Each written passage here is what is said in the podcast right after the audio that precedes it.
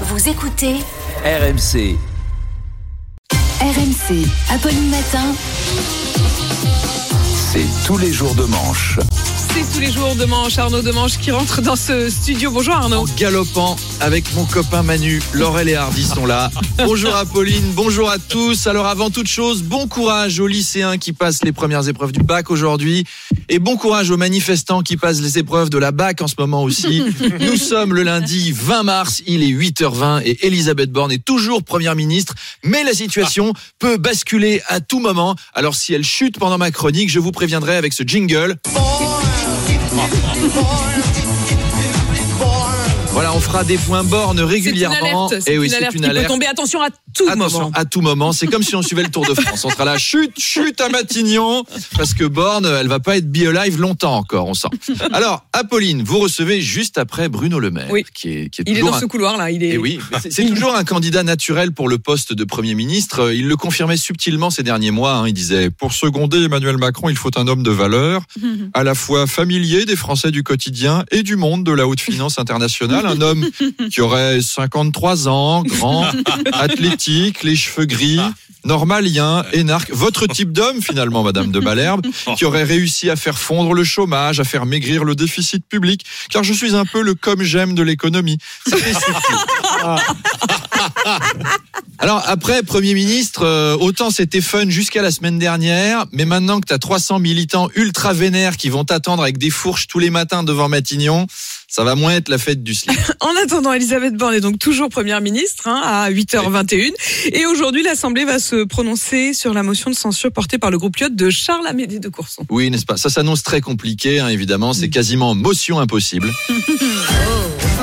Sympa. C'est une vanne de Laurent Neumann qui est passé dans les couloirs et qui m'a dit fais-la.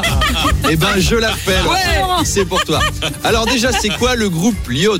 Eh bien, c'est Liberté, Indépendant, Outre-mer et Territoire. Ce sont donc des élus centristes d'outre-mer et des nationalistes corses.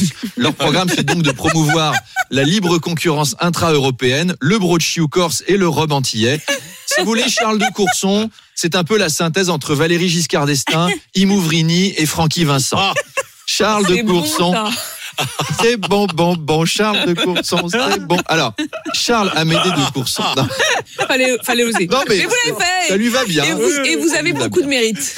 Alors, euh, il y a une semaine, personne ne le connaissait, cet homme-là, mais maintenant, c'est un peu euh, Charles Amédée, un mélange entre Che Guevara et Beyoncé. C'est la star, c'est l'homme qui peut faire couler le gouvernement et stopper la réforme. Les mômes mettent des posters de lui dans leur chambre. Ses discours sont encore plus streamés que les chansons de Miley Cyrus sur Spotify. Les gamins, ils sont là. T'écoutes quoi en ce moment? Bah moi, en ce moment, je me fais tous les albums de Charles Amédée de Courson. Il a sorti un putain de son sur le coût du chauffage collectif au gaz dans les logements sociaux pendant la séance de la commission des finances du 18 janvier 2023. C'est masterclass de chez Carré dans l'Axe, ma gueule. Charlito, c'est le sang. Bref. Vous avez peut-être, euh, vous le savez peut-être, mais euh, faire tomber les monarques, c'est une tradition familiale chez les deux Coursons. Charles Amédée est le descendant direct du marquis de Saint-Fargeau, député de la noblesse aux États généraux, qui vota l'exécution de Louis XVI. Donc moi, je serais Macron, je me barrerais vite en vacances.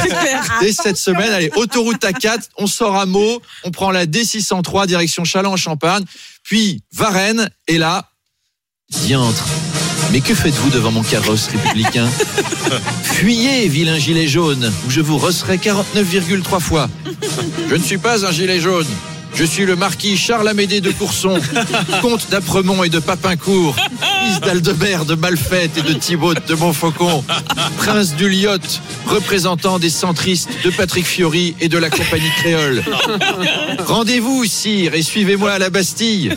La Bastille, pour voir un opéra chiant comme la mort Jamais. Imaginez que le gouvernement Macron puisse tomber à cause d'un dangereux centriste de 70 ans, de 12 kilos. Ça craint quand même. C'est un peu comme mourir parce que tu trébuches sur ton chat et que tu te prends un coin de table basse. Comme sortie finale, c'est carrément la honte.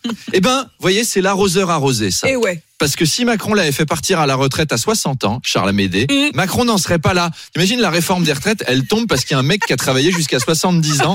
Macron, dommage. si c'est ça, il va hurler tout nu dans une forêt. Alors, on en parlait dans votre chronique euh, de 7h20. Excellente. Jordan, excellente évidemment. Jordan Bardella essaie de pousser des députés LR à renverser le gouvernement. Il leur a promis qu'en cas de dissolution, le RN ne présenterait pas de candidat face à eux, face à ceux en tout cas qui voteraient la motion de censure. Oui, alors Jordan Bardella a fait cette annonce sur le plateau de Cyril Hanouna, euh, entre deux débats sur la 5G dans les vaccins et le trafic de sang de bébé chez Pierre Palmade. Et ça confirme, en tout cas, que les républicains se font désirer. On va appeler le siège du parti pour connaître leur attitude. Bonjour. Tu cherches les députés les plus chauds de ta région Tu es bien au siège des Républicains.